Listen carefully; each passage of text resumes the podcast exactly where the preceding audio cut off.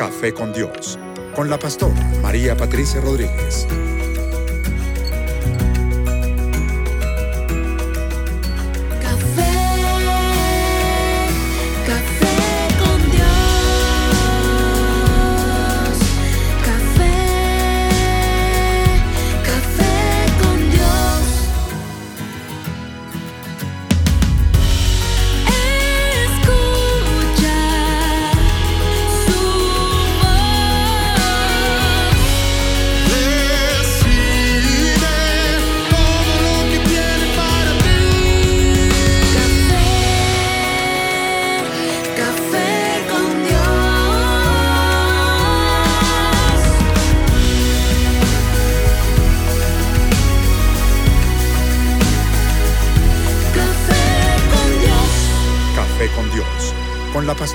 María Patricia Rodríguez. Y hoy tengo un grupo de invitados excelentísimo, pero el primero de todos, el mejor, el mayor, es el Señor. Por eso vamos a orar y vamos a darle la bienvenida. Padre, yo te clamo en esta hora porque tú nos regales un tiempo aquí al aire con nuestra audiencia, eh, con todos los invitados y podamos tener un programa glorioso, un programa maravilloso, un, nuevo programa que nos abra los ojos, Señor. Vamos a tocar un tema que es supremamente grave e importante y lo que necesitamos es, es tu consejo, tu presencia, tu unción, tu gloria, que seas tú hablando a través de cada uno de nosotros y Padre, bienvenido. Este es un café con Dios y sin ti esto no tiene ningún sentido. Gracias te damos por todo lo que tú hagas. En el nombre de Cristo Jesús, amén y amén. Quiero saludar hoy a mi mesa de trabajo que está muy nutrida.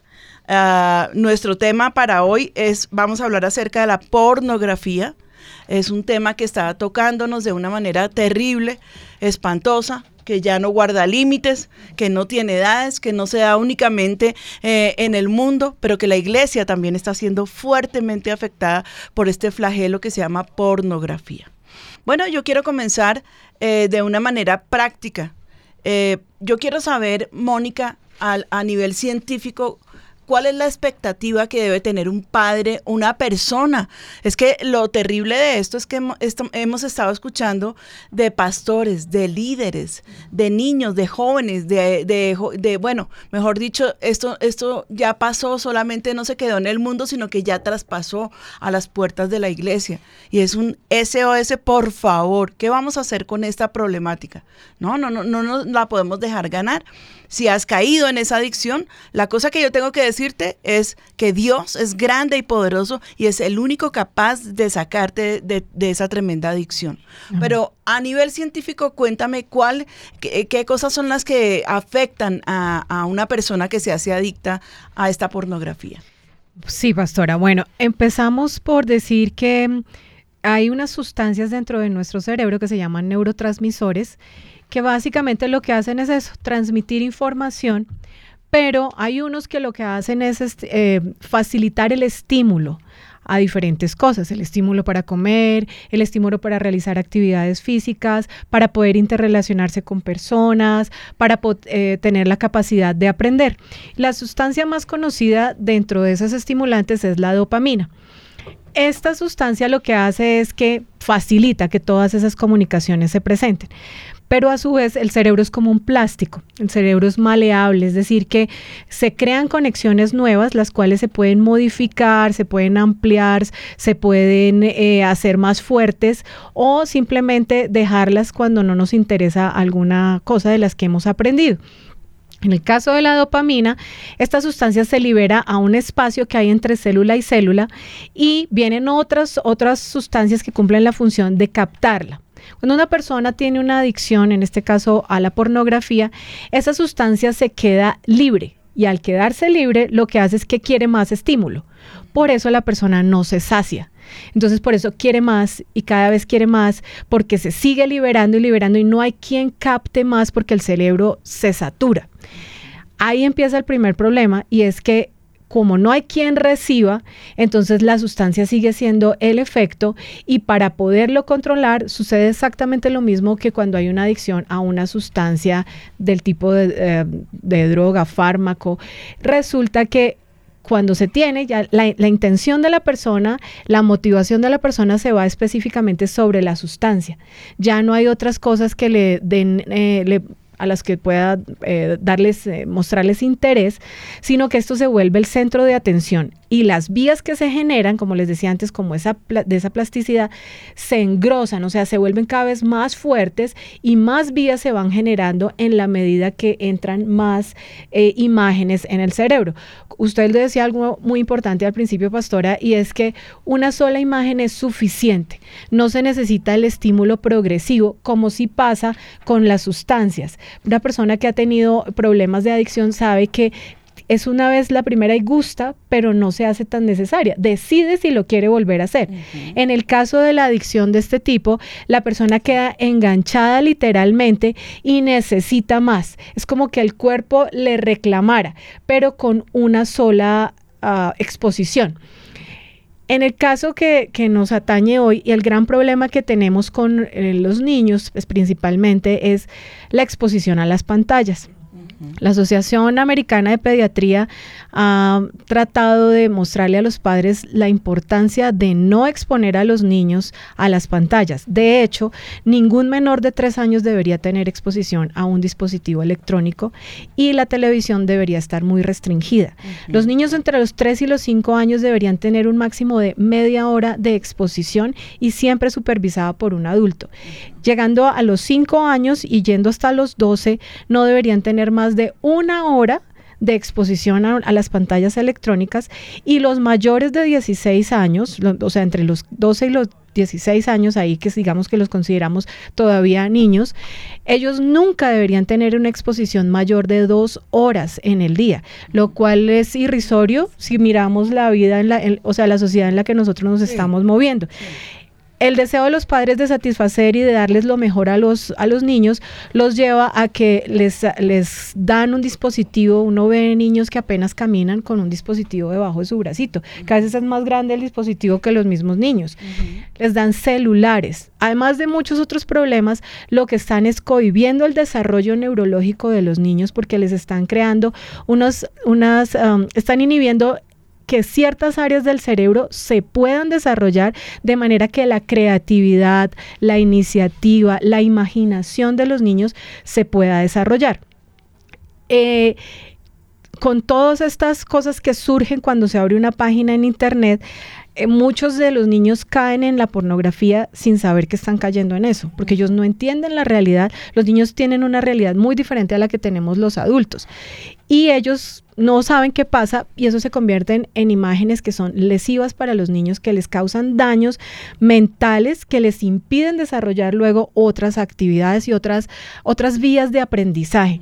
Entonces el daño desde muy pequeños es muy grande y pues tenemos que partir del hecho que la dopamina, la sustancia principalmente implicada en esto, es algo natural, es algo que lo debemos tener, que lo debemos liberar, pero esa exposición saturadísima no permite que cumpla la función como debería ser. A ver, eh, doctora Mónica, aquí para que podamos entender un poquitico.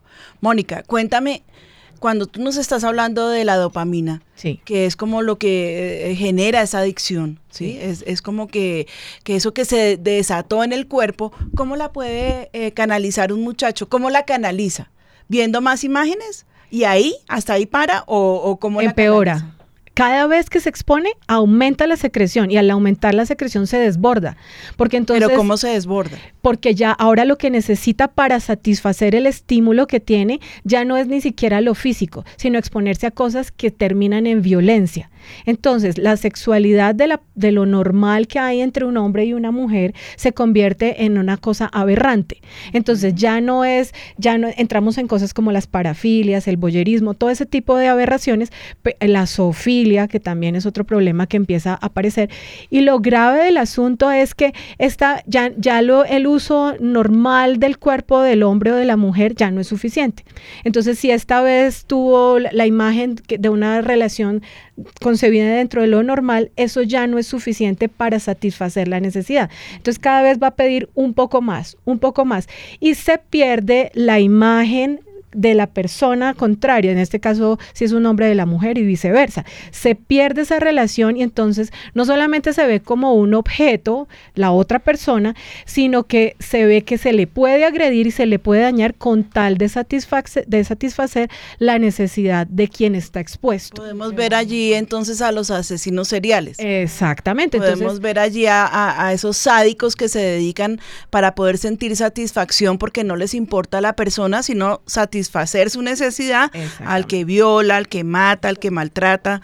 Y por eso es que vemos que estas personas cuando les hacen los análisis psiquiátricos y psiquiátricos les encuentran una cantidad de trastornos que ya no son puros, sino que son mezclas de cosas y cosas y cosas y que ni siquiera se explican cómo pudieron llegar allá. Y hay momentos en los que no tienen ni idea de qué fue lo que hicieron y literalmente no lo saben porque están tan desbordados que no conocen el límite. Entonces, al no tener eso, lo que produce es que la persona puede asesinar porque ya no es sola la parte sexual, sino sino los sonidos, el tacto, eh, los movimientos, todo eso se convierte en, estímulos y ya no es por satisfacción, sino por ver qué más puede pasar, qué más, hasta llegar al asesinato. O sea, papitos, no seamos tan inocentes, creyendo que el niño está viendo, de pronto vio la imagen de, de, de, una pareja teniendo relaciones sexuales y pues bueno, pasemos rápido que eso, no, Entendamos que estamos llevando a nuestros hijos por un camino de muerte,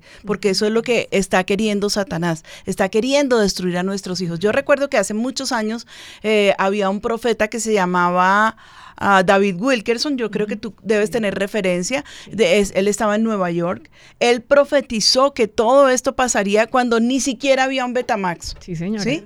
Pero él lo profetizó, que no, los jóvenes, eh, la gente no tendría ni siquiera que salir de su casa para poder adquirir imágenes inmundas que dañarían para siempre sus vidas. Sí, señora. Sí, Y eso fue profetizado en el siglo pasado. Uy, estamos viejos. Mira que dice, Mona, si tú lo conoces, estamos viejos.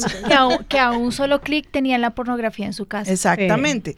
Entonces lo que nosotros tenemos ver es que, que, tenemos que ver es que es una problemática grandísima, gravísima. Yo sé que nosotros aquí en el programa, eh, Álvaro, tenemos eh, la entrevista con un neurocientífico y también tenemos testimonio de alguien que ha pasado por allí. Démosle cabida, por favor. Mi pastora les contamos que estuvimos con la doctora Angélica Castaño, médico neurólogo del área de investigación en neurociencias de la Universidad de Hackensack en New Jersey, Estados Unidos. Doctora, bienvenida. Cuéntenos qué efectos secundarios causa la pornografía en las personas, teniendo en cuenta que estudios científicos lo han comprobado. Gracias, Pastora Patti, por la invitación a su programa Café con Dios para hablar de este tema tan importante y definitivamente que se ha convertido en uno de los tópicos de investigación. Según estudios publicados en la revista de la Asociación Médica Americana de Psiquiatría, científicos descubrieron que como respuesta al estímulo provocado al ver la pornografía, se liberan sustancias químicas y una de ellas es la dopamina la dopamina es un neurotransmisor liberado por las neuronas que provoca la sensación de placer. Pero cuando hay una sobrecarga de estímulo, esta inundación de dopamina puede generar aún desórdenes cardiovasculares, renales, endocrinos, digestivos, entre otros. El cerebro, cuanta más cantidad de pornografía ve, va a necesitar más dopamina para sentir el mismo efecto. Es por eso que el cerebro de un aficionado al contenido sexual es comparado con el de un alcohólico o un drogadicto. Estos estudios también demuestran que tres regiones concretas del cerebro son mucho más activas en las personas adictas a contenidos sexuales. Uno es el cuerpo estriado, la corteza cingulada anterior y la amígdala cerebelosa. Estos son como los centinelas de las emociones, es decir, que en algún momento estas personas van a presentar una alteración en el comportamiento y en la forma de reaccionar ante diferentes circunstancias. Otra parte del cerebro también asociada con los estímulos visuales y que se ve afectada es el lóbulo frontal. Este se hace más pequeño, comprometiendo funciones cognitivas de memoria y de solución de problemas. La pornografía también tiene efectos negativos en la sexualidad, empezando desde alteraciones disfuncionales en su aparato reproductivo, baja autoestima, querer estar aislados e incluso los hace más propensos al consumo de sustancias tóxicas. Es muy importante saber que todos estos cambios son reversibles siempre y cuando ya no exista el estímulo que los desencadene. Muchas gracias, pastora. Gracias, te, eh, estamos eh, eh, aquí conectados y qué interesante que ella esté mencionando que estos, que estos estímulos son reversibles, que esta, que esta como por decir algo enfermedad es reversible. ¿Nos puedes explicar cómo reversarla? Sí, señor. Y si es una enfermedad, pastora, está clasificada ya como enfermedad esta, esta adicción a la pornografía. Precisamente como la enfermedad es el, es la, el estar expuesto, entonces la no exposición es la cura ¿Por qué? Porque se hace, se crea un fenómeno que se llama eh, un fenómeno de exclusión de las imágenes y al hacerlo así lo que sucede es que todas esas vías nerviosas como esas autopistas que se crean cuando se están exponiendo a las imágenes, lo que hacen es que es, pierden su uso y al perder su uso desaparecen. O sea que sí se puede hacer por supuesto, no solos. No, eso no lo va a lograr una persona sola porque su voluntad no se lo va a permitir. Claro, como al alcohólico, ponle una botella al frente y hasta ahí le llegó la voluntad. Exactamente. Pero sí se pueden reversar estas cosas y sí la persona puede volver a tener funciones. Habrá cosas y habrá daños permanentes, sí, también es cierto, pero sí hay muchas cosas que se pueden revertir.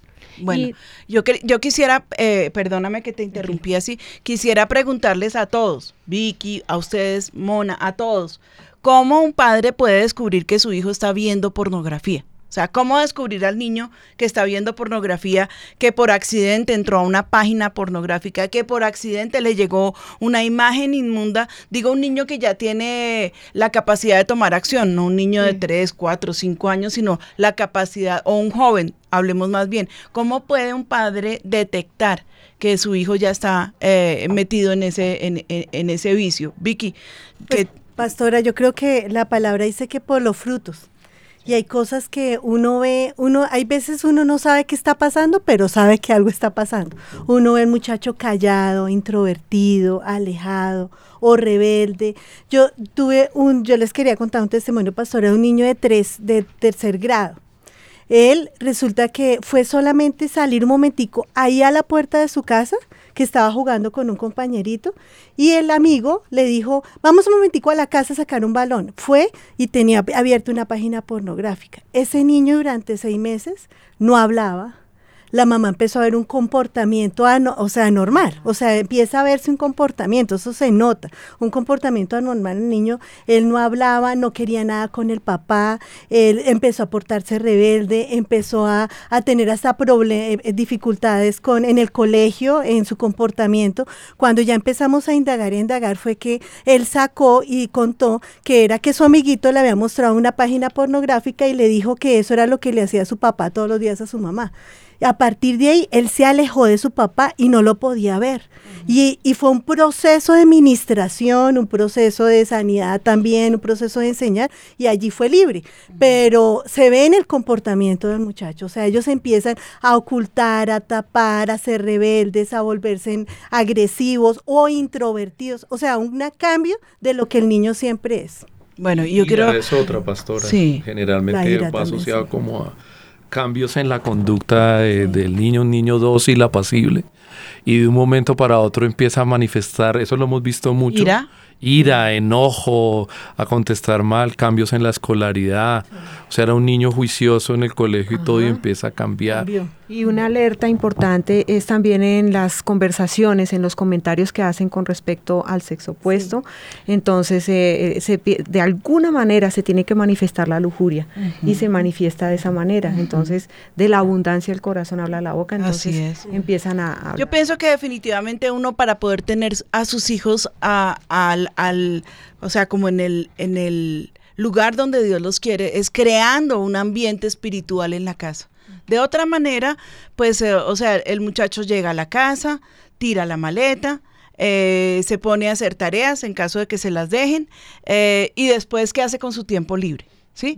Entonces tiene que recurrir a, los juegos que, le, le, permitan, o a la televisión, o al internet, o a su teléfono, porque tienen acceso a toda esa, a esa vía, a esa, comunicación, porque ahora se les regala lo que tú decías, más grande el dispositivo que el bebé, pero ya los ve uno, bebecitos que ni siquiera gatean. A mí me pareció increíble ver una bebita que estaba viendo, la mamá le muestra una revista y entonces eh, ella quiere agrandar una imagen y entonces se pone furiosa porque pues, o sea, este iPad no funciona. En cambio, coge el iPad y ella perfectamente lo sabe funcionar. Una niña como de cuatro o cinco meses. Y, abre imágenes y la cierra y puede jugar con su iPad. O sea, eh, tengo la certeza que de alguna manera estos dispositivos fueron creados para cosas buenas y como siempre el enemigo las sabe agarrar para las cosas malas. No quiere decir que los dispositivos en sí sean malos, pero quiere decir que tenemos que estar súper vigilantes porque no se trata de solamente soltárselos a un niño, enseñárselos a manejar, pero hay muchas formas de controlarles eh, eh, la vista para que no puedan eh, llegar esas imágenes pornográficas a su mente. Para eso invité a Alejandro eh, si tú nos quieres contar, Alejo, cómo se pueden bloquear estos dispositivos.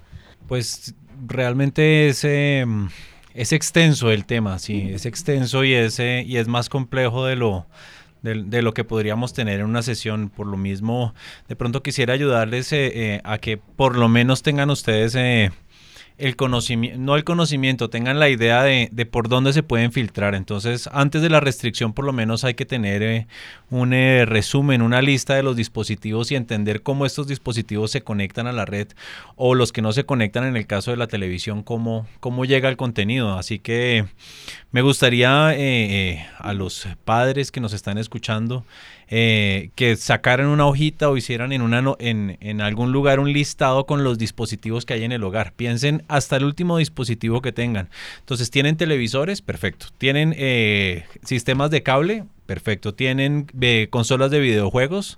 Perfecto. ¿Tienen celulares? ¿Cuántos? ¿Tienen tabletas? ¿Cuántas? ¿Tienen portátiles? ¿Cuántos? ¿Tienen computadores de escritorio? ¿Cuántos y dónde están? Aún en lo secular, está, está muy claro y, los expertos en, seguridad informática y en controles parentales advierten a los padres que no es bueno que ningún muchacho, inclusive de 15, 16 años, tenga pantallas en su, cuarto, en su cuarto. Así que si usted eh, eh, tiene computadores y los tiene en, en los cuartos de sus hijos, es importante que usted o los tenga restringidos o intente sacarlos de allí porque en cualquier momento. Pero perdóname, pantallas es todo lo que, lo que puede aprender. Pantalla es cualquier cosa que encienda, sí. Entonces, si tiene ahí su, su teléfono, mijito, apáguelo y déjemelo aquí afuera donde yo lo pueda ver. Nosotros, en nuestro caso, con, mi esposita, mm, le pedimos a los niños, porque los muchachos tienen iPad y tienen eh, celulares, que una vez se vayan a acostar a dormir, tienen que dejarlos en nuestra habitación. Porque es, el reporte es que los muchachos entran cuando los padres están durmiendo. Así que si el horario de acostarse a dormir es a las 10, los muchachos están de 10 a 11 esperando que los padres se duerman para levantarse y, y tomar, esos y tomar control de los dispositivos. Entonces lo primero haga una lista muy consciente de los aparatos que hay en casa. Ojo, papás, porque a veces por desconocimiento no sabemos un iPod, ¿verdad? Tiene acceso a Internet. ¿Verdad? Entonces, desde un iPod que pareciera tan sencillo y tan simple, un dispositivo de escuchar música, pues ese dispositivo tiene acceso a Internet, tiene acceso a Bluetooth, tiene cámara para fotos, tiene videoconferencia, tiene FM, AM, claro, tiene, bueno, AM no, tiene FM, pero, o sea, tienen muchas cualidades eh, tecnológicas que ustedes conocen. Por eso haga una lista e infórmese, papá. Y yo creo que nuestro gran problema es que esperamos que en el colegio formen a los niños, ¿verdad? Y lleguen a la casa y todo sea perfecto. Eso es eh, eh, totalmente errado. El colegio trata de imponer eh, eh, algunas normas de convivencia, pero el trabajo del colegio no es enseñarle a los niños a no entrar a sus dispositivos, no, en el colegio tienen que aprender matemáticas, física, química, trigonometría y por supuesto en nuestro colegio, por lo menos en el GCC, la parte espiritual está muy de fondo, pero eh, no hay tiempo ni, ni, ni tampoco está la capacitación para llevar a los niños o a los padres, que, que deberían ser los formados a, a a restringir este uso de dispositivos. Alejandro, aquí en nuestro programa hablábamos hace poco acerca de los niños huérfanos eh, con padres vivos, porque es que los papás están vivos pero les importan cinco sus hijos. Entonces me lo quiero quitar de encima, tome mi amor, váyase su merced allá a un rincón y hemos caído en el error hasta no. Yo, por ejemplo, llegan los nietos a la casa y entonces está uno queriendo una conversación interesante y como gritan y brincan, vayan a ver una película, claro, pues uno les pone películas para niños que uno ya ya visto, ¿no? Pero pues ellos saben manejar los controles y eso es lo que uno cree que ellos no hacen. Ellos sí saben manejar los controles y se saltan de una película a la otra. Como tú dices que el tema es extenso, eh, Alejandro, y como este tema es tan extenso también, entonces una, una, una inducción fácil a los padres. Fácil, tenemos uno hagan su listado de dispositivos, fundamental. Usted tiene que saber cuántos dispositivos hay en su casa porque es como si usted tuviera armas en su casa. Si usted no sabe dónde está la M60 y dónde está la 9 milímetros y todo está regado por ahí donde el niño pueda cogerlo y suicidarse, entonces por favor luego no se vaya a quejar. Entonces, un dispositivo es un arma muy peligrosa para esta época. Haga un listado. Segundo, tenga en cuenta que todo dispositivo electrónico hoy en día requiere de un correo electrónico. Entonces, no seamos tan facilistas con nuestros hijos de cuando un niño quiere abrir una cuenta de correo, le dice, ay, sí, créame una para mí y una para tu papi y una para la abuelita porque les damos ese acceso. Si el niño me creó a mí mi cuenta de correo, ¿verdad?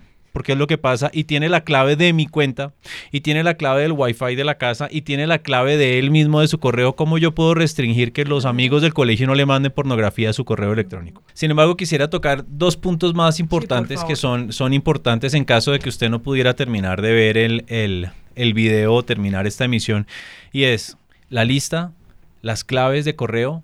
Tercero, usted puede llamar a su proveedor de internet y pedirle que restrinjan desde el router, desde el modem, y pongan controles parentales. Eso, lo, eso lo, hacen por rango de edades. Entonces es muy fácil que usted llame de su teléfono a ETV o a Claro o a Tigo y dice, mire, necesito restringir acceso a pornografía en toda la red de mi casa. Esa es la forma más fácil y más veloz de hacerlo. DirecTV.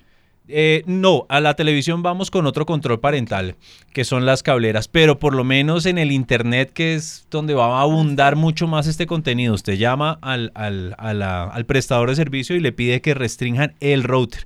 Por lo tanto, cualquier persona que se conecte a ese router va a tener un firewall, va a tener un muro de seguridad impuesto por el proveedor para que no se puedan acceder a páginas que están clasificadas como páginas para adultos. Google ha hecho un trabajo importante en los últimos dos años clasificando todas estas páginas en rangos de edades y clasificando de una forma muy, eh, muy importante las páginas de, contenido explícito pornográfico. Por lo tanto, es una buena alternativa y eso puede restringir en un 70% el contenido de pornografía. Sobre la televisión, pues es muy fácil. Si usted Dice 70% y el resto. El resto está en la televisión, en las consolas de videojuegos y, hay un gran problema, claro. Restringimos el, el, el router, pero los celulares tienen planes de datos. Entonces con los celulares hay que tener un cuidado muy diferente ya que hay que restringir individualmente cada celular porque por el plan de datos pueden llegar a las páginas de buscadores, etcétera, etcétera. Para esto sí, para los celulares, para... por favor. Sí, realmente me gustaría apelar al consejo de la doctora, porque es algo mundial. Ningún niño menor de 4 años debería ni siquiera tener contacto con una pantalla. Ningún niño menor de 10 años debería tener dispositivos propios. Ningún niño menor de 16 años debería manejar redes sociales. Ninguno. Ninguno. De hecho, ahora WhatsApp sacó una nueva cláusula que ningún menor de 16 años debería utilizar WhatsApp, porque por WhatsApp apps tienen teleconferencias, mandan videos adjuntos y tienen acceso a links de, de, páginas que los llevan directamente saltándose la seguridad de restricciones. Realmente es un tema complejo y extenso de restricción de equipos y de contraseñas. Por eso lo más simple, llame a su proveedor, número uno. Dos, no ponga a sus hijos a crear las cuentas de ni contraseñas, hágalo usted. Ah, es que la excusa más constante de los papás que yo de eso no sé, perfecto, métase usted a Google y googlee ahí cómo restringir mi aparato. Usted sabrá la marca de su aparato Samsung, LG, Apple y siga las instrucciones, lea, hágalo por el bien de su hijo. No va a querer usted que su hijo termine eh, eh, homosexual o termine siendo violado o termine un violador. siendo un violador, como nos decía la doctora, un asesino, porque usted no fue capaz de entrar a una página de internet y preguntar cómo restringir mi equipo. Uno compra un carro y lee el manual de cómo eh, tener control de esto. Ahora uno compra un dispositivo y se lo da al muchacho para que el muchacho haga lo que en este mundo puede hacer y es todo. A través de un dispositivo electrónico se puede hacer hoy absolutamente todo. todo. Entonces, por favor, no le den este revólver a sus hijos. No. La mejor. Los Alejito, los relojes. Ajá. Porque los relojes ya a mí se me han vuelto un problema en el colegio. Claro, smart. Porque es totalmente. No se puede decomisar el, reloj, pero toca. el reloj tiene acceso a internet, el reloj tiene eh, Bluetooth, tiene Wi-Fi, tiene WhatsApp, tiene llamadas telefónicas. Y lo que tú decías de las políticas, por ejemplo, países como Francia, que se supone que son países eh, de, perdón, desarrollados, ya perdieron unas generaciones en donde ahorita, pastora, las políticas que levantó el nuevo presidente es mayores de 16 años, cero internet, cero celulares, cero, porque ya se dieron cuenta que su sociedad se está destruyendo por causa de eso. Por último, algo importante para que no se dejen manipular, papás no caigan en la trampa de, ay, pa, si no me quitas las claves, yo no puedo hacer la tarea, ¿no? No puedo entrar a cibercolegios porque todo está bloqueado. Desbloquéame una hora mientras hago tareas. Lo que usted no sabe es que se mete al baño a ver pornografía, a masturbarse, a hablar con otros compañeros, a compartir material que no debe tener. No caiga en la trampa, deje de ser ¿cómo lo ponemos? Inocente. Inocente, inocente, sí.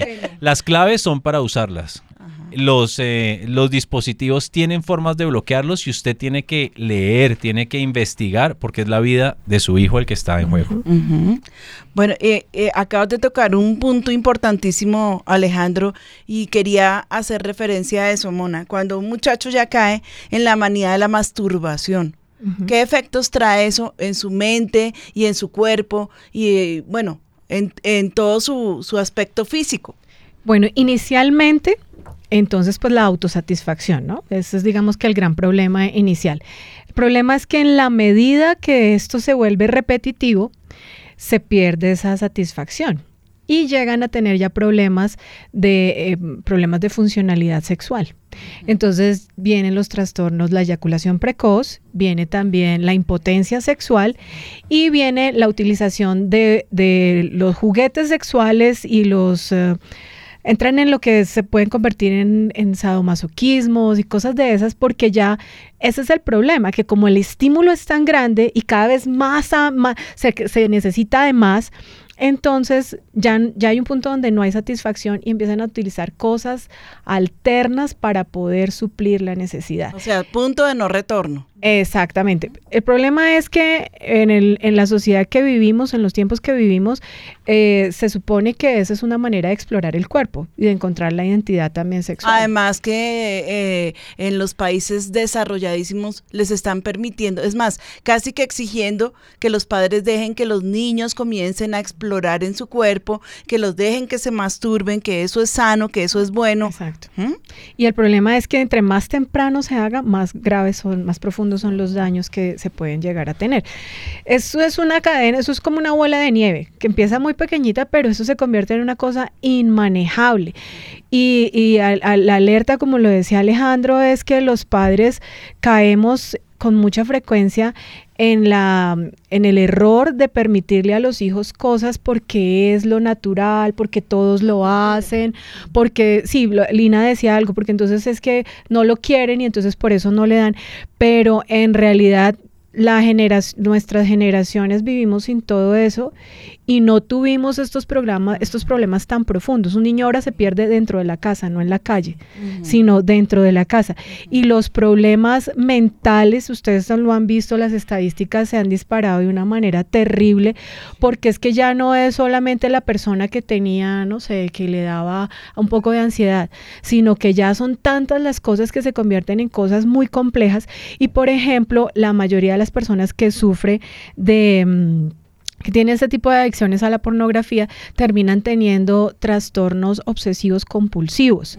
Entonces son personas, eso, obsesivas y que si no se los dan, entonces tienen que buscar de alguna manera la satisfacción de algo, convirtiéndolos y generando en los, los potenciales, eh, las, las personas que potencialmente se convierten en asesinos y que tienen manifestaciones de personalidades limítrofes, es decir, que ya tienen problemas para relacionarse con los demás, no solamente porque no les dan, porque además los enseñamos a, no, no, les enseñamos a manejar la frustración a los niños, sino a la inmediatez. Entonces, eh, él tiene el nuevo celular, entonces yo, ¿por qué no lo tengo? Entonces me lo tienen que dar y es que es ya, es que es ya, es que ya. No, espérate al cumpleaños, no, porque es que es ya, es que es ya, es que es ya. Y con todo, con todo eso lo que estamos creando es, es pero suena fuerte lo que voy a decir, pero psicópatas en potencia, o sea, cada vez estamos creando una sociedad donde va a haber más problemas y los niños con menos restricciones, no, no se les pone un límite. Entonces, al no tener límites en la casa, no le podemos pedir al colegio que le ponga límites tampoco porque ¿por qué me lo va a cohibir?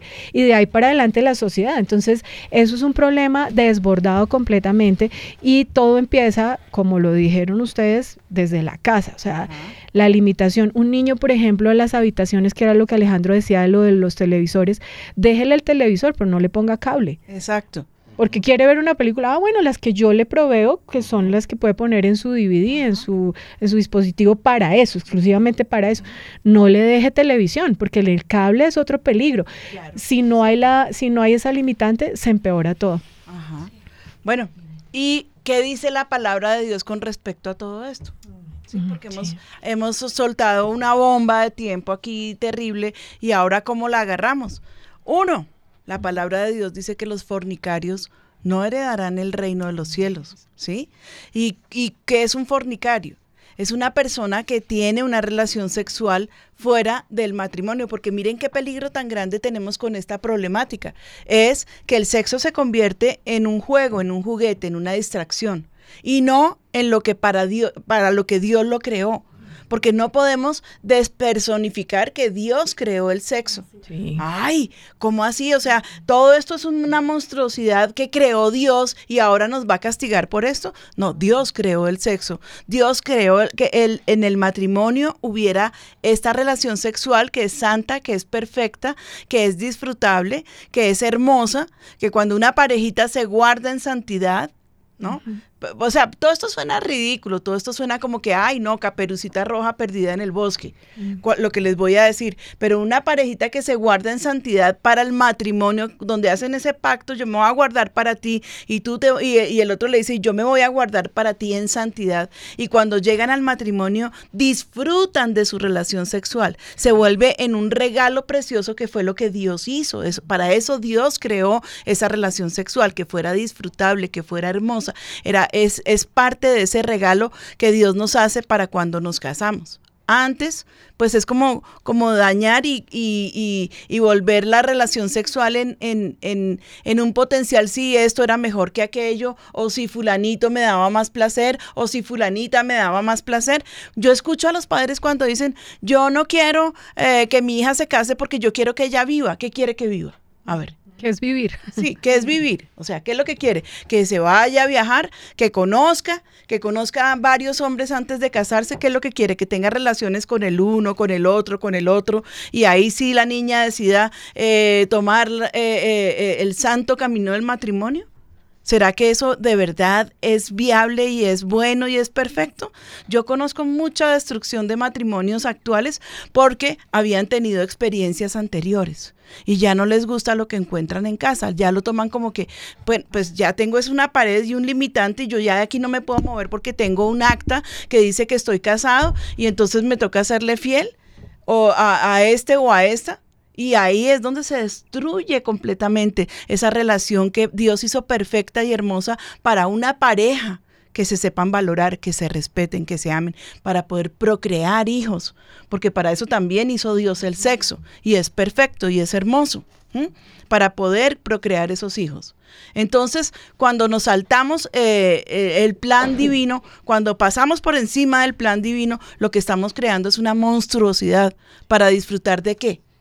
De lo que me tocó, de ese limitante, de la mujer que me tocó porque yo ya hice un pacto con ella, no, de la mujer que le pediste a Dios o el hombre que le pediste a Dios, del que te enamoraste, eh, del, del que dijiste, esta es la pareja con la que voy a pasar todo el resto de mi vida y con ella voy a ser completamente feliz. Anexo a eso está la relación sexual. De la cual, ¿qué van a sacar? Un disfrute permanente, porque no, no, han conocido nada más ni necesitan más. Eso que tú decías, Mónica, es importantísimo. Yo ya tengo aquí un placer, pero quiero más. Porque como no hay un orden, porque como no hay, o sea, como, como, como por decir una guía, ¿qué voy a hacer con esto? ¿Sí? Vi una, una película pornográfica, eh, de pronto la persona se masturbó con esa inmundicia y entonces ¿para qué le sirve? ¿Qué vía, qué vía le va a dar? ¿Qué camino seguir con esa, con esa experiencia que tuvo? En cambio, si tiene su relación sexual con su esposo, con su esposa, pues es un disfrute.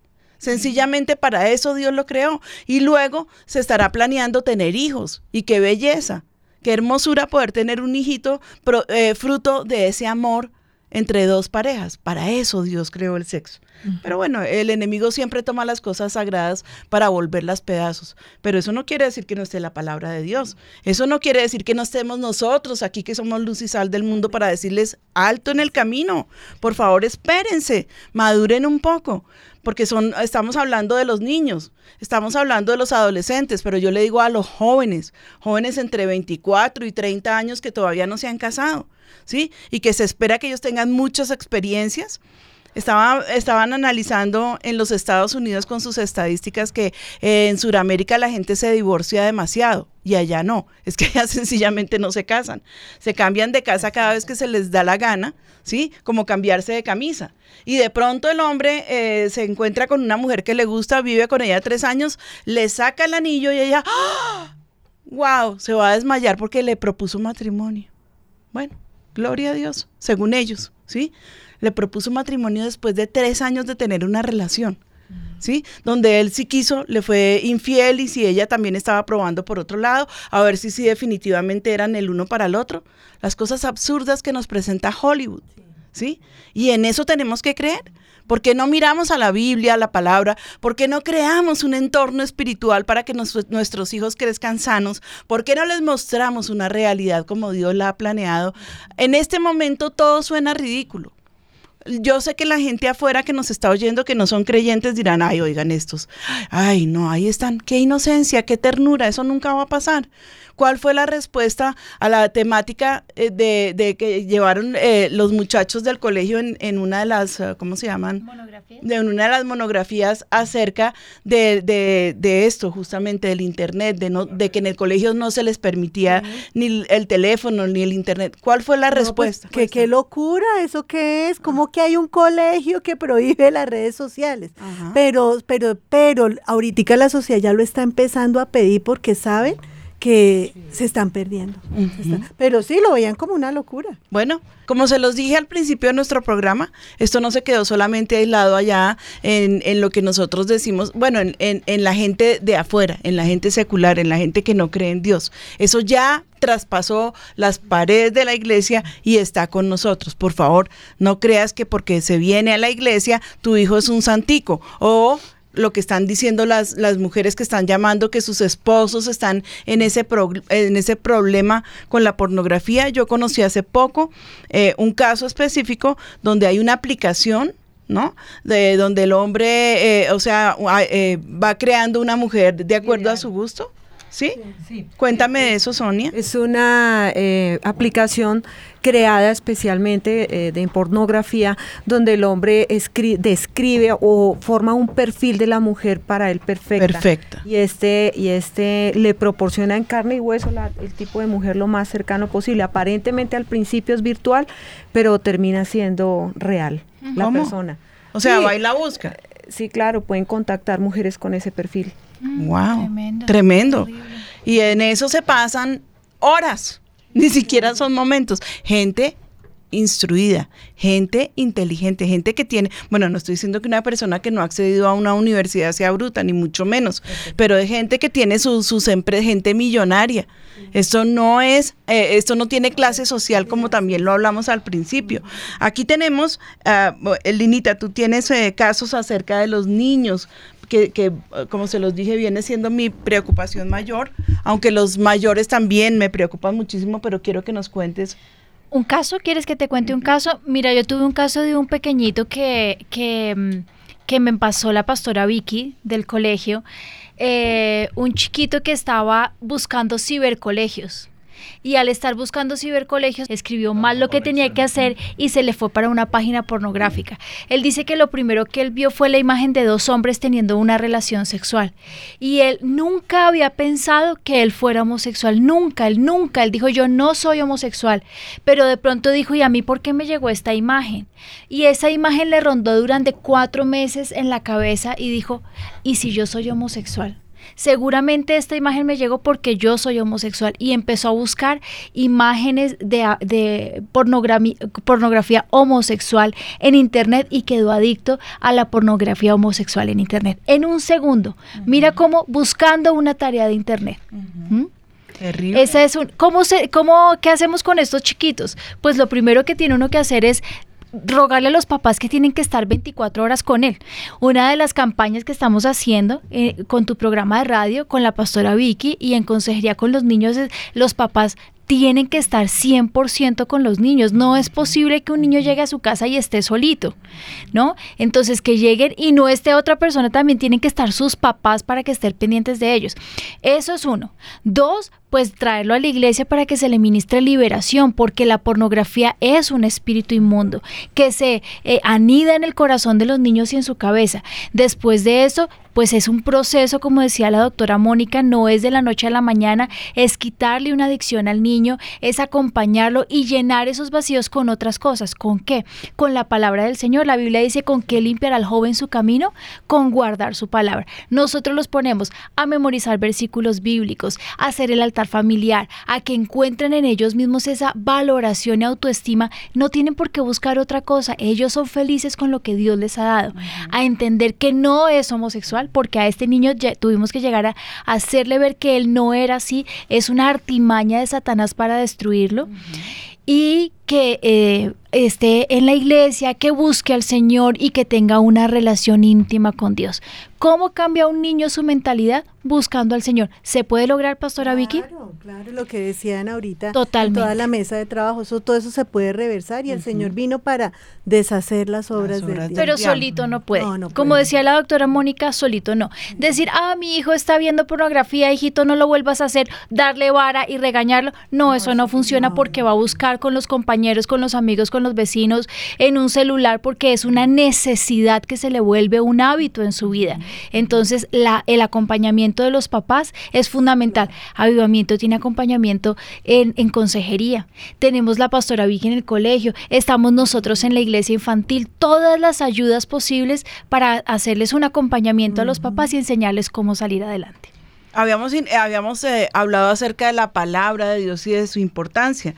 Y yo quiero que escuchemos, padres de familia, a las señoras, a los señores también, porque para todos es esta palabra que dice en Efesios, ningún fornicario o inmundo o avaro que es idólatra tiene herencia en el reino de Cristo y de Dios. También en Hebreos 13, 4 dice, habla lo siguiente, a los fornicarios y a los adúlteros los, juzgará Dios. Y la palabra griega para fornicario es porno. ¿Sabían eso? Miren qué tremendo, es porno, de donde tenemos la palabra pornografía. La pornografía está definida como la presentación de actos sexuales de forma explícita con la finalidad de excitar. No tiene ninguna otra razón de ser. Excitar al joven, al, al muchacho, a la mujer, a cualquiera que la esté viendo. Sexualmente pero la Biblia es clara en decir que nadie que sea fornicario, es decir, que no solo acuda al acto sexual sino eh, sin estar casado, sino aquel que hace parte de todas estas cosas inmundas como la pornografía heredará el reino de los cielos. Entonces yo pienso que no solamente tenemos aquí eh, la problemática, hemos estado escuchando casos y testimonios, hemos estado escuchando especialmente el daño que hace esta pornografía, pero también tenemos que escuchar eh, que tenemos que ser expuestos a la palabra de Dios. Yo sencillamente creo una cosa, cuando yo veo a una persona que viene y me dice, no, está llena de problemas, ha decaído, miren esto, miren aquello, y voy y le pregunto, ¿cómo está su relación con Dios? ¿Mm? Cuéntame qué tan bien estás llevando tu, tu, tu, tiempo con Dios. ¿sí? Tu, tu eh, o sea, el, tener esa devoción para el Señor cada día. No, eso hace tiempos que yo no, no, no, no voy, que yo no me encierro porque no me queda el tiempo y Dios sabe, Dios, Dios eh, entiende que yo no tengo el tiempo, sí, claro que Dios entiende, pero ¿y qué haces con 24 horas que tiene el día? ¿Sí? Y Dios demanda que nosotros tengamos tiempo para Él.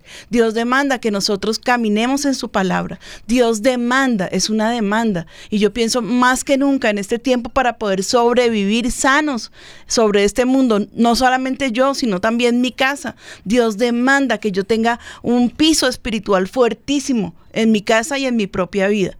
¿Cómo yo puedo ayudarle a salir a mi hijo de una problemática como esta? Lo que tú estabas diciendo, darle vara bueno, de pronto, de pronto hay que hacerlo, ¿sí? Porque pues ya se le había advertido o ya se le había dicho o uno ya había comenzado a ver el camino donde ve uno a su muchacho que se le está poniendo rebelde, que se le está saliendo de las manos, sus amistades, tan importante que es uno revisar las amistades de sus hijos, dejar que, el niño se pueda meter con cualquier persona, no es bueno, no es sano. ¿Sí? Y cuando este, estos muchachos tienen indicios eh, como regular tres cuartos más bien malos, ¿Para qué yo le voy a permitir a mi hijo que tenga ni siquiera el más mínimo contacto con esos muchachos? ¿Sí? Entonces yo pienso que, que verdaderamente la formación de los hijos tiene muchos puntos y hay muchas características que forman eh, eh, esa, eh, el hogar, ese piso seguro para los hijos.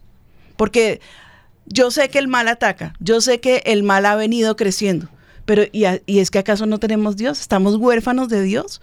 ¿Acaso no hay un Dios en el cielo que nos dé la, la, eh, o sea, como ese, ese, esa directriz perfecta, cómo llevar yo mi hogar delante de Cristo? El otro día estábamos hablando con Juan Sebastián y él decía, si algo a mí me, me, me, me, mantuvo eh, en el límite, o sea, fuera de, del peligro de la maldad, porque claro, pues estaban en el colegio, no quiere decir porque el colegio era cristiano, eh, todos eran santicos y caminaban en sus propias nubes, eso no es verdad. Procuramos tener el ambiente más sano posible, pero se nos cuelan los malos y claro, también tienen que salir, de alguna manera se les hace su proceso y tienen que salir, pero él decía, para mí fue fundamental y fue importantísimo el piso espiritual que yo llegaba a mi casa y yo sentía la presencia de Dios y eso me ponía al freno. ¿Sí? Eso inmediatamente yo decía, esto versus lo que yo estoy viendo, uy, no, yo no puedo hacer esto porque sencillamente yo sé que hay un Dios, existe un Dios en el cielo. Y decía, y justo mi papá o mi mamá ese día tomaban una palabra y me decían, mira hijo, esto, cuidado con esto, cuidado con aquello. Y, y yo decía sencillamente, ¿a qué horas ellos vieron? ¿Quién vino y les contó? No, tenemos al Espíritu Santo que es nuestro ayudador. Y si nosotros oramos y clamamos por nuestros hijos, y si nosotras como mamás los presentamos delante de Dios y los papás obviamente los presentamos delante de Dios todos los días a cada uno de nuestros hijos con sus características que son diferentísimos porque pueden ser 10 eh, hijos en una casa y todos ser completamente diferentes, Dios nos va a dar la estrategia y Dios nos va a abrir los ojos y Dios nos va a decir, cuidado con esto, aquí se está presentando este y esta, esta puerta se está abriendo, porque el Espíritu Santo de Dios habla. El Espíritu Santo de Dios es el que nos dirige. Entonces yo digo, sí, ciertamente estamos viviendo en un, en un mundo de maldad. Las cosas que nos rodean no son buenas. El otro día yo le dije a, Ricardo, me voy a poner a buscar una serie que no tenga pornografía, la mínima. ¿Saben qué acabé viendo? Y eso que tiene su buena carga. Al príncipe del rap.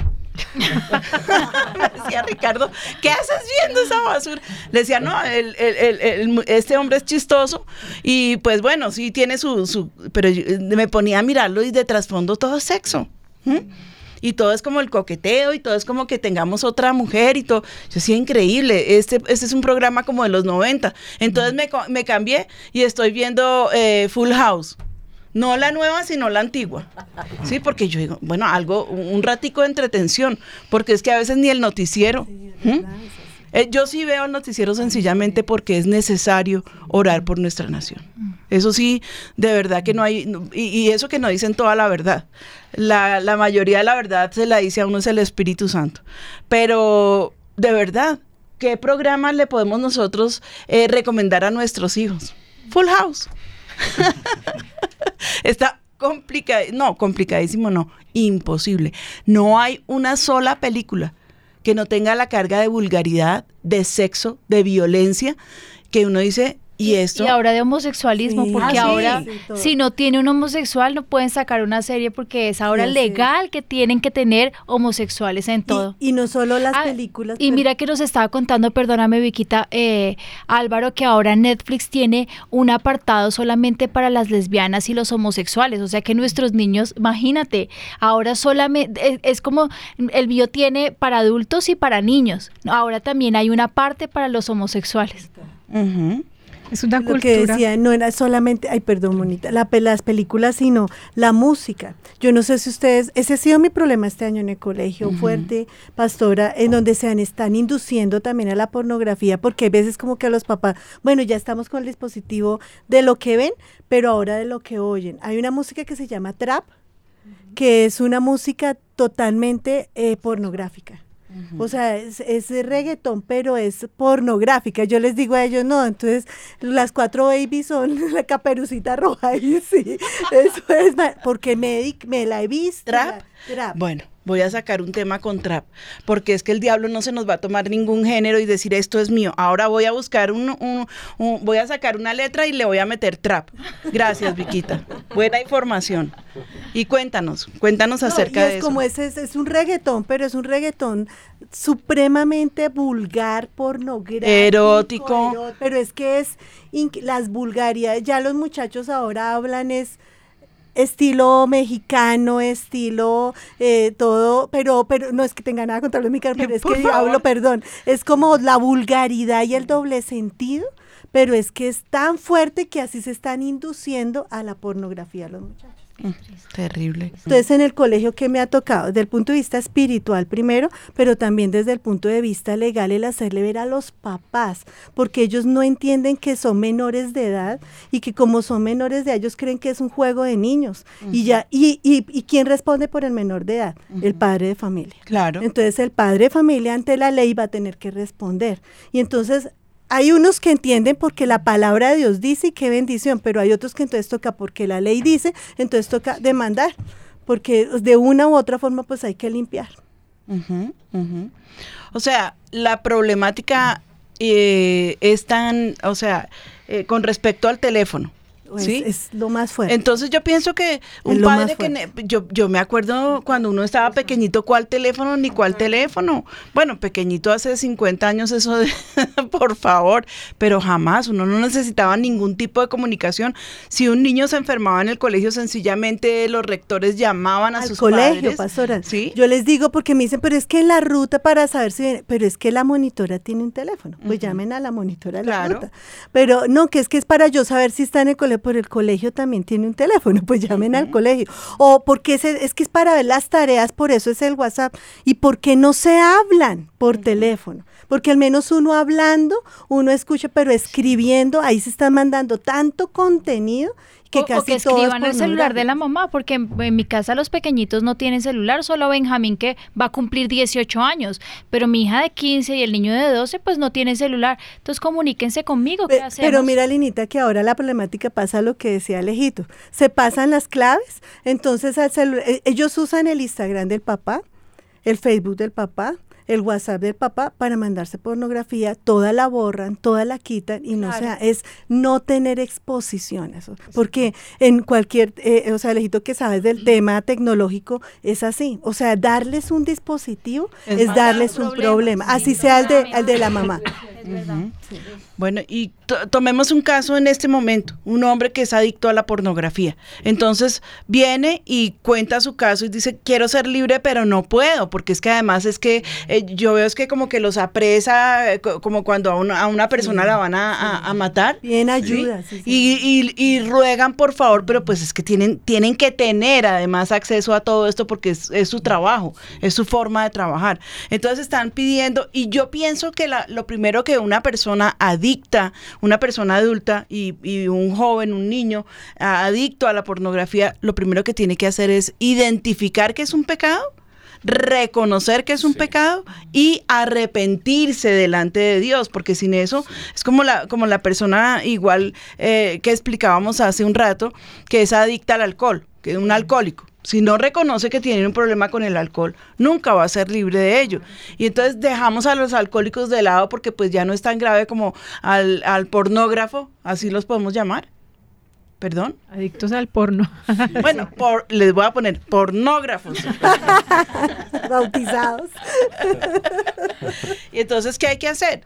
Yo pienso que el acompañamiento eh, con un líder espiritual a, una, a las personas que nos están escuchando es ir, abrir tu corazón, ponerte de rodillas delante del Señor, pedirle que por favor, y yo sé que el Señor siempre nos escucha, el Señor siempre está pendiente de nosotros y ponerte de rodillas, reconocer que tienes un problema, reconocer que ese problema se llama pecado, porque mientras que la sociedad lo admita y en, todos los círculos se vuelve el jajaja, jijiji, y es como la, maldad y el, y el, chiquito haciendo eh, eh, pilatunas, no, es pecado, es maldad. Y esas, esas personas que practican la pornografía, no van a entrar en el reino de los cielos. No importa dónde te congregues, ni cuántas veces vayas a la iglesia, ni cuántas veces eh, ayunes. Si no eres eh, consciente de que la pornografía te está matando, sencillamente no vas a entrar en el reino de los cielos. Estás expuesto al infierno. Te puedes morir esta noche, por favor.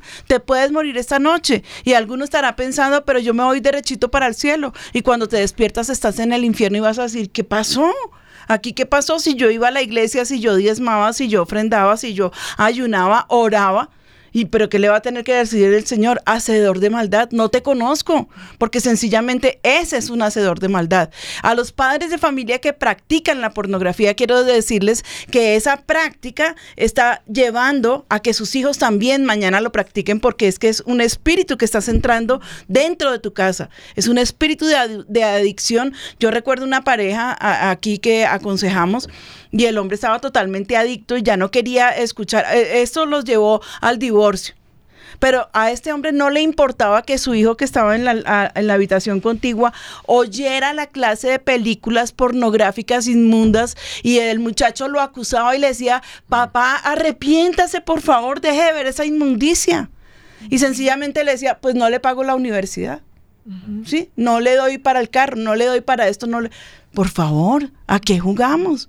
Es la destrucción del mundo. Es que eh, la verdad es que nosotros a veces pensábamos que la droga, la droga es un destructor terrible, que el alcohol, el alcohol es un destructor, destructor terrible, no los podemos tener allí como que, como ahora esto es más grande, esto ya no es tan dañino, no pero la pornografía está destruyendo a nuestros niños, está destruyendo generaciones completas que veremos totalmente destruidas y embrutecidas y volviéndose perversas por causa de este flagelo que se llama pornografía. ¿Qué hay que hacer? Pues sencillamente arrepentirnos. Si eres el padre de familia que trajo este flagelo a su casa, arrepiéntete. Pídele perdón a tu familia. Perdónenme, hijos, porque pues es que los muchachos no son eh, tan tontos. Ellos saben que su papá está actuando mal, saben. pídale perdón a su esposa comience a blindarse. Una persona que está arrepentida quiere blindarse. Una persona que, que sencillamente lo que siente es remordimiento, pues sí, yo quiero pedir perdón, pero quiere continuar en la misma línea. O sea, no está arrepentido, sencillamente tiene remordimiento. Y el remordimiento no te va a llevar al cielo. Pastora, lo que dice la Biblia en la parte de las parejas de Efesios es vital en lo que usted está diciendo. Someteos unos a otros en el temor de Dios.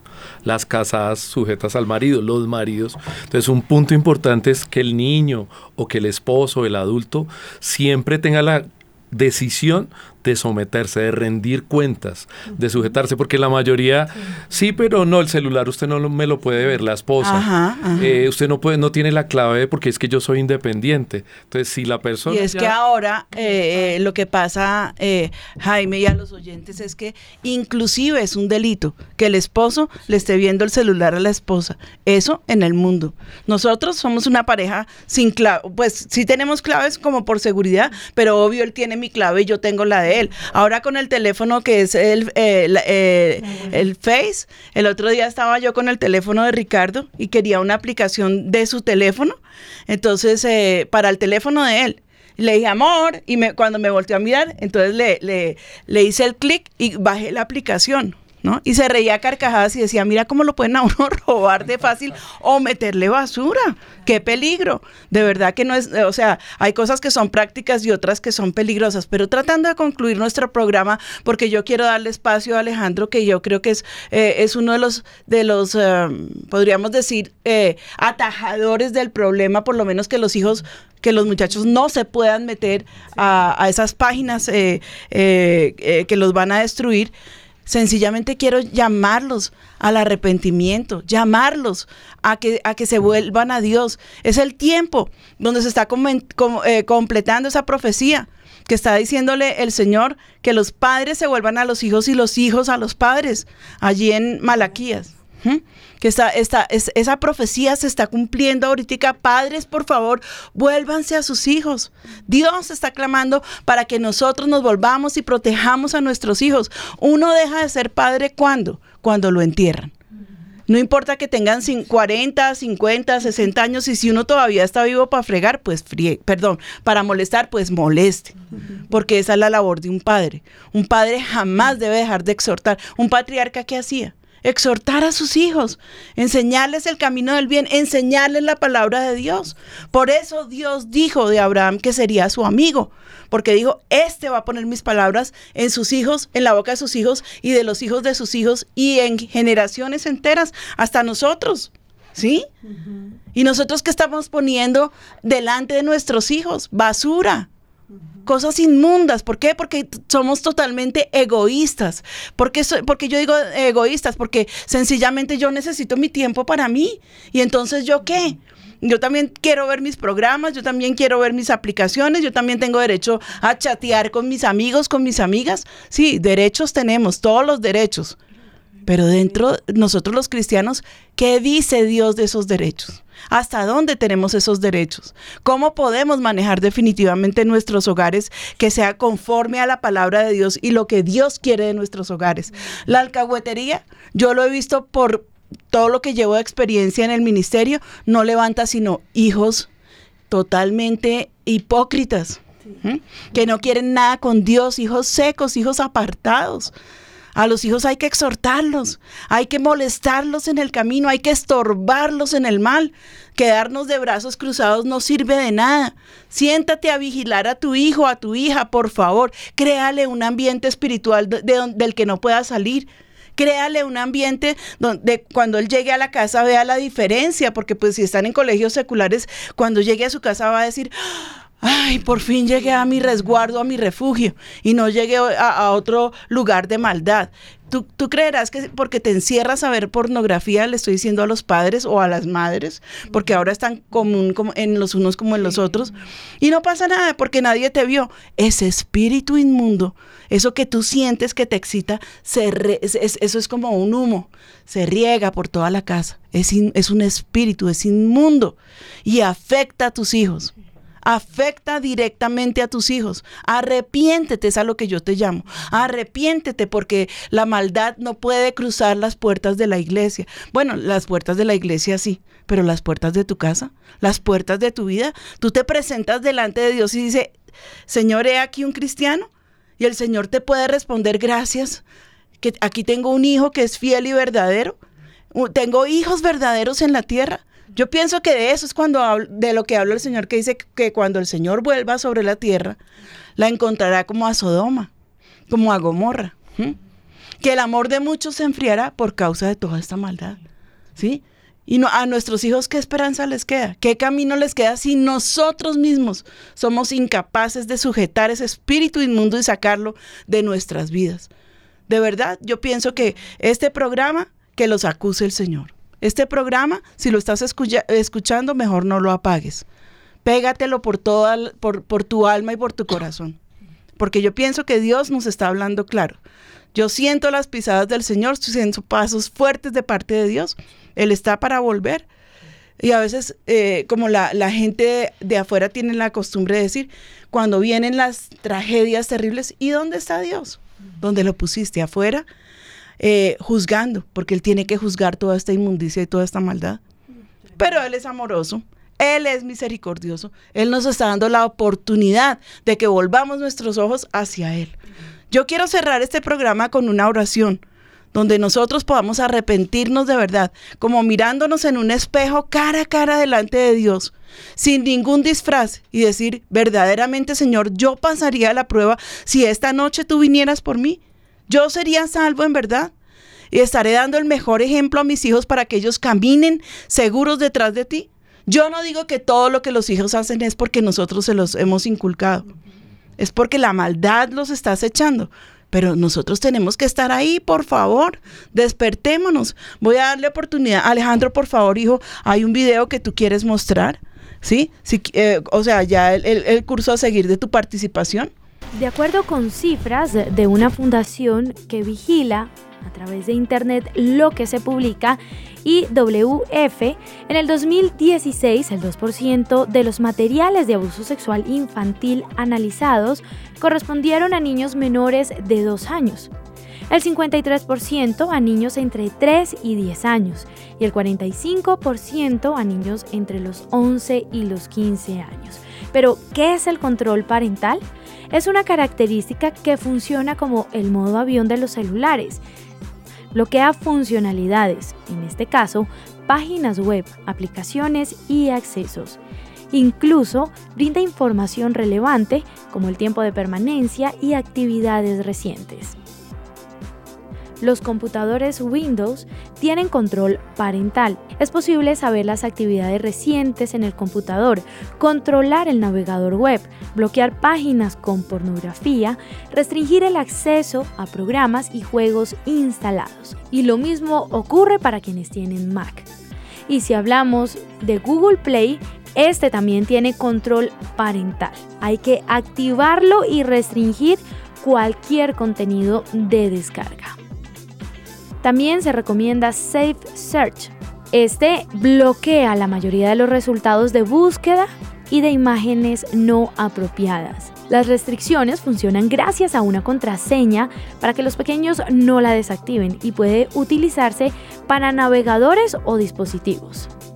También está Custodio. Esta es una de las herramientas de control parental más recomendada está disponible tanto para dispositivos móviles como para ordenadores de sobremesa. Hay una versión gratuita y otra de pago. Y puede ser utilizada en el ámbito familiar, pero también en ordenadores de colegios. De hecho, hay una versión disponible para colegios. Y por último traemos Security Kids, es otra de las herramientas de control parental que ofrece varias funcionalidades muy interesantes en su versión gratuita. Además, tiene una versión de pago. Estamos hablando de una aplicación que pueden instalar en smartphone o en tablets. Bueno, ahí tuvimos un, un video acerca de cómo podemos nosotros, eh, eh, de una manera breve, Alejandro trató de explicarles cómo poder bloquear los dispositivos de sus hijos. ¿Hay algo más que tú quieres agregar, Alejandro? Solamente que, no pierdan la paciencia, ¿no? Claro, si no tienen la experiencia, es, muy comprensible que, que, las madres que hasta ahorita tienen de pronto su primer celular, que su hijo se lo regaló con WhatsApp, ¿verdad? Y de pronto más o menos sabe usar eh, eh, alguna aplicación, de pronto esté confundida, por favor busque en internet, busque en internet la aplicación que su hijo está usando o busque eh, la marca del celular que quiere bloquear, busque, muy importante, ahorita tú lo decías, doctora, hablaba sobre los juegos o, o, Linita, no me acuerdo quién lo dijo, pero tengan muy en cuenta que los juegos de hoy en día de consolas, sobre todo las consolas de videojuegos y los juegos de PC, son emuladores. Hay muchos juegos en línea con clasificación de 14 años donde eh, eh, la persona que está interactuando, el usuario, puede tener relaciones sexuales dentro del juego, ¿verdad? Puede tener, eh, puede entrar a bares, a prostíbulos y, tener ese contacto. Juegos como lo nombrábamos en, algún programa que hicimos, yo creo que algunos oyentes recuerdan el programa de tecnología que se hizo, hablábamos sobre esa emulación, cuando el niño entra y puede... Em, Participar. sí, participar de una cantidad de actividades que en un mundo normal no podría hacer pues el niño. ¿Qué, más necesitamos? De, de, hecho, ustedes padres son conscientes que ustedes les compran juegos a sus hijos desde temprana edad de asesinato, de consumo de drogas, alcohol, de robo de carros, de accidentes, de... Entonces, pues lo, lo, lo que quiero dejar como muy en claro y que, y que sea una advertencia importante es que ya como padres fallamos comprando todo este contenido y en nuestra casa, estoy muy seguro, en todas las casas estamos repletos de videojuegos sin clasificación por edades. Todos los juegos tienen atrás una clasificación, por favor revísela y así tenga que quitarle a su hijo un juego que usted le regaló, pues hágalo. Dirá, no, pero ya lleva dos años con él, ya déjeme solo. Mm, quíteselo, quíteselo. Si tiene celular, lo que decía Elina y lo que decía la doctora, si, si la edad... Eh, que el mundo dice que, sería adecuada serían 16, pues si sus hijos son menores de 16 y ya tienen dispositivos, quíteselos. Quíteselos. Pero hay, hay teléfonos que no tienen eh, acceso a nada, solamente es para contestar. Para lo que es un mm, teléfono, para llamar. Ya muy pocos, madre, ya muy pocos porque con Pero los flechas no son eso. Lo que pasa es que con la entrada de WhatsApp al mercado todos los celulares deben tener planes de datos y por lo mismo deben tener pantallas táctiles. Ya un celular que tiene pantalla táctil y plan de datos por WhatsApp, por supuesto, tiene acceso a los buscadores de Internet como Safari, Chrome o Firefox o bueno, cualquier buscador de Internet. Yo creo que lo que lo que necesitan entender es que el asunto es bastante grave y la solución también debe ser bastante eh, drástica, claro, y de, fondo. Entonces, una, quitar dispositivos a menores de 16 años. Hágalo sin temor. Dos, restringir desde el firewall de su casa, o sea, desde el mismo proveedor de internet, todo contenido para adultos. Eso lo puede hacer con una llamada.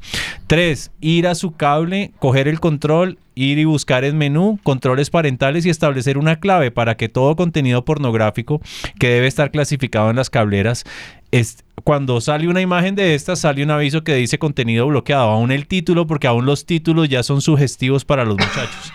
Entonces que televisión, internet y dispositivos, por lo menos hagan ustedes el, esfuerzo de, comprender qué es lo que sus hijos están masticando y comiendo en esto y lo puedan eh, eh, dominar, ¿no? Por lo menos tener, tener claridad sobre cuáles son los dispositivos y las formas en que estos se conectan a la red. Y no dejarlos solos. No dejarlos solos es fundamental, claro. Ahora entiendo que es difícil porque... Porque le puedes bloquear absolutamente todo, pero si ellos ven sus eh, programas o series de televisión, mis hijos tienen un estar de televisión donde ven televisión. Estaban viendo Doctor House que uno dice, pero bueno, ¿qué, qué de malo puede tener? Pero cuando empecé a ver cómo cambia la personalidad de uno de mis hijos y empieza sexual a ser, fuertísimo. No, no, no lo pueden ver y punto. Así se pongan como se pongan. Yo creo que una cosa que también es fundamental es no crearle a los niños necesidades que no tienen. Por ejemplo, un niño no necesita un celular, un niño no necesita un iPad, un niño no necesita un computador. Si vamos a revisar las tareas que de pronto es la excusa, pues ¿para qué están los papás? Conmigo. Exacto. Claro. Pero uno les crea necesidades y les crea competencia con sus con, con sus semejantes, porque entonces claro, mírele el celular, mírele el teléfono, mírele el reloj, pero ¿por qué yo no? E, eso es crearle una necesidad a un niño que no Y si lo han hecho, devuélvanse, porque nosotros lo hicimos, nosotros yo le tenía a mis hijos a todo celular y llegó el día en que tuve que tomar tomar la decisión porque la que abrió la puerta fui yo y pedirle perdón al Señor y quitárselo. Claro, se alborotaron porque lo que tú dices, yo les había creado una necesidad. Ahora, el único en la casa de Alina que tiene celular es Ezequiel, que es el menor. de cuatro años. Quiero, poner eh, otra advertencia importante, papá, si es, miren, todas esas aplicaciones de niños que son súper lindas, de Tetris, de, de las fruticas, entonces ninja, de partir las fruticas, parecen muy tontos. Toda aplicación gratuita en Internet tiene un gran problema. Los anuncios son obligatorios. Quiere decir que yo bajo la aplicación gratuita, que es para cuatro años, pero puedo ver eh, casinos, eh, casas de citas, aplicaciones de cualquier tipo, porque la publicidad está dentro de las normas que usted pone a aceptar, de los avisos que usted no lee cuando aparecen, sino para descargar pulse aceptar en aceptar términos y condiciones. Ahí dice que la publicidad que puedes mostrar es ilimitada.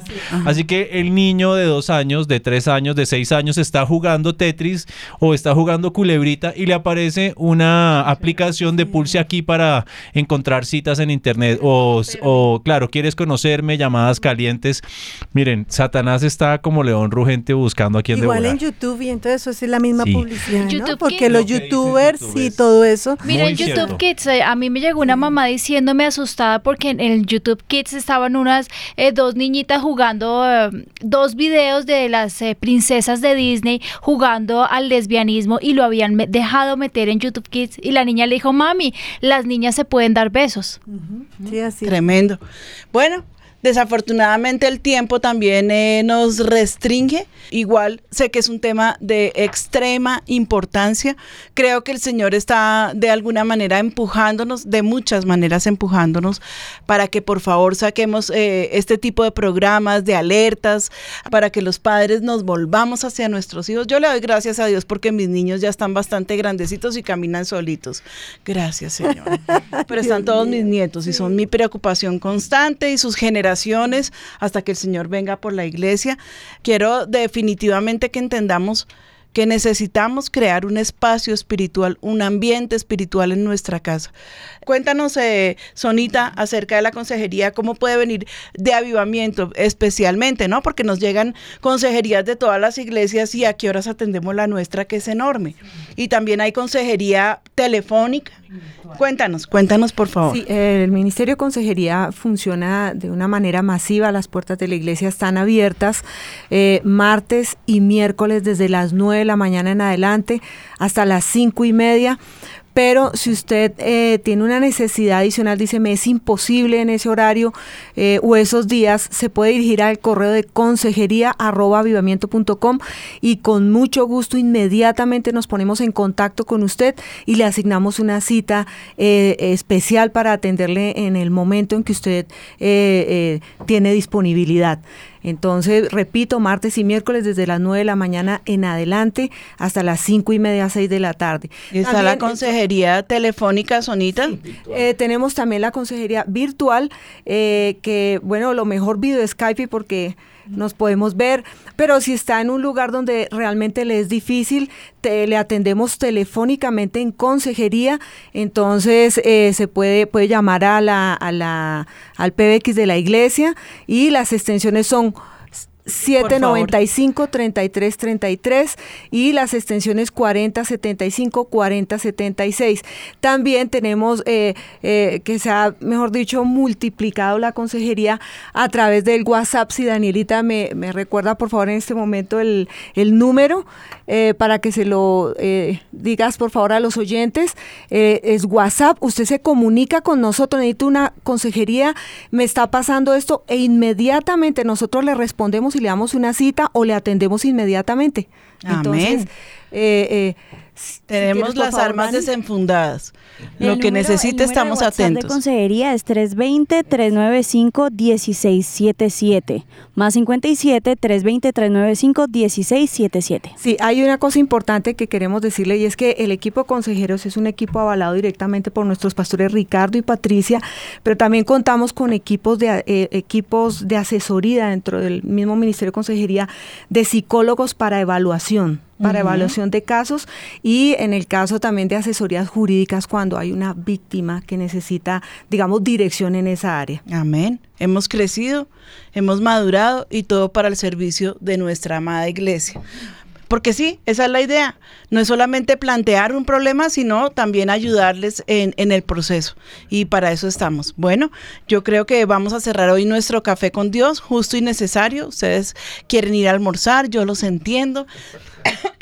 Y vamos a cerrar con oración, oración, con clamor. Por favor, llevémonos ese clamor. Eh, les digo para que pongamos a los consejeros, Dui, por favor, los intercesores, el equipo de intercesión, todos orando por este flagelo. Padre, gracias te damos por este programa precioso. Nos permitiste eh, en un 1%, yo creo, aclarar un poco lo que ocurre eh, con la pornografía, pero yo te ruego, Señor, Espíritu Santo, tú que conoces todas las cosas, que no dejas nada en encubierto, porque no hay nada que nosotros podamos eh, eh, debajo del cielo mantener en oculto. Saca a luz ese pecado en la casa de, mis hermanos. Saca a luz, Señor, el pecado eh, que hay en, en los hogares, en los hombres, en las mujeres, en los niños, Señor, en los jóvenes, que podamos entender que nosotros no formamos parte de ese gran número de personas que son adictas a este tipo de inmundicia, Señor, que te pertenecemos a ti, que nuestro corazón es tuyo y que tú demandas santidad. Tu palabra dice que sin santidad nadie te verá, Señor. Haznos entender, ábrenos los ojos, Espíritu Santo, redargúyenos de pecado. Yo sí, sí yo, yo te pido, Señor, que si es necesario, sacudas nuestras casas, pero que el corazón de los padres se vuelva al de los hijos y el de los hijos se vuelva al de los padres, Señor. Yo te, este es un milagro, necesitamos ese milagro. Está escrito, Señor, eh, eh, en la profecía bíblica y creo que este es el tiempo del cumplimiento de esa palabra. Hay un clamor en nuestro corazón. La tierra está gimiendo y está clamando porque hay una necesidad enorme de tu presencia sobre nosotros. Por favor, ven Espíritu Santo. Tú tienes cabida en nuestro corazón. Perdónanos, Señor. Nos podemos arrepentir delante de ti y sabemos que tú, Señor, eh, eres ese abogado fiel, Señor Jesucristo. Tú eres ese abogado delante del Padre. Ayúdanos a levantarnos. Te pido por cada hombre y mujer que han caído en este espíritu de pornografía. Ayúdales a salir de allí, que ellos entiendan que tienen un compañero eterno que eres tú, Señor, y tu palabra establece tus estatutos en la casa de cada uno de mis hermanos. Te lo ruego en el nombre de Cristo Jesús y gracias por esta oportunidad. Te bendecimos, Padre, en el nombre de Jesús. Amén y amén. Quiero agradecerles por su atención. Eh, nos alargamos, estimando que es conveniente, es un programa, es un, es un eh, tema que era necesario atender y pues no quería hacer otro programa más con, con el tema. Eh, y por favor, saben que tenemos aquí las líneas abiertas para ustedes, ya les dieron los teléfonos de la consejería. Café con Dios está con ustedes la semana entrante, si Dios lo permite, para una nueva emisión y que podamos disfrutar nuestro café con Dios. El Señor les bendiga. Gracias. Café con Dios, con la pastora María Patricia Rodríguez.